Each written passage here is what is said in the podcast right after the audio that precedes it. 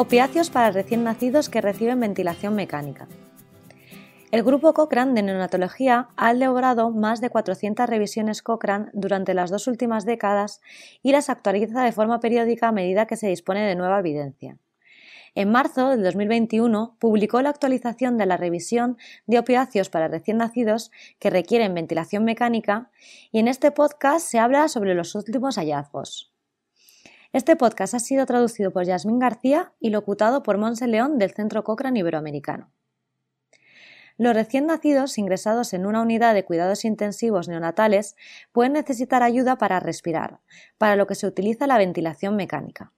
La intubación, que consiste en la inserción de un tubo en las vías respiratorias para poder aplicar la ventilación mecánica, y la propia ventilación mecánica provocan malestar y dolor. Y los recién nacidos son muy sensibles al dolor. De forma adicional, el dolor puede tener efectos negativos en su neurodesarrollo, por lo que es importante reducir este dolor tanto como sea posible, a veces con la ayuda de medicamentos como la morfina y el fentanilo. Las personas que trabajan en las unidades de cuidados intensivos neonatales reciben una formación especial para detectar los signos de malestar y angustia en los recién nacidos, incluso en los nacidos muy prematuros, y varias escalas se centran en el aspecto y el comportamiento del recién nacido, y en otros parámetros objetivos como la frecuencia cardíaca. El dolor prolongado es muy estresante para cualquier persona, pero especialmente para los recién nacidos, porque lo que el uso de medicamentos como la morfina y el fentanilo, llamados opiáceos y que reducen el dolor, podría mejorar el desarrollo a largo plazo de los recién nacidos que necesitan ventilación mecánica. Se encontraron 23 estudios que incluyeron aproximadamente 2.000 recién nacidos.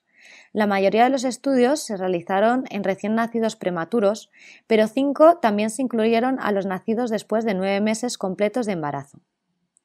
En 15 estudios se comparó la morfina o el fentanilo con un placebo o con ninguna intervención.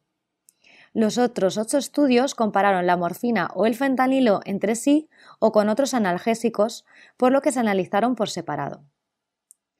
Se encontró que el uso de la morfina o el fentanilo da lugar a poco o ningún efecto en la reducción de la duración de la ventilación mecánica y la mortalidad neonatal. Y, de hecho, no se sabe si los opiáceos tienen un efecto sobre el dolor en estos lactantes porque muy pocos de los estudios incluidos informaron este desenlace. Hubo limitaciones en el diseño de los estudios o hallazgos contradictorios.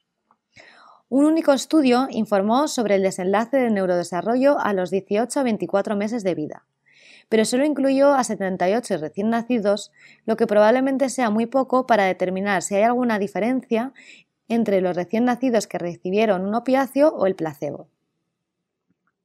Los estudios futuros deben incluir solo a recién nacidos que muestren indicadores de dolor, basados en puntuaciones de dolor validadas cuando reciban ventilación mecánica y en particular se necesitan datos de los recién nacidos muy prematuros. También se necesitan estudios que analicen el desenlace del neurodesarrollo a largo plazo, a medida que los recién nacidos se convierten en niños y posiblemente incluso en la adolescencia.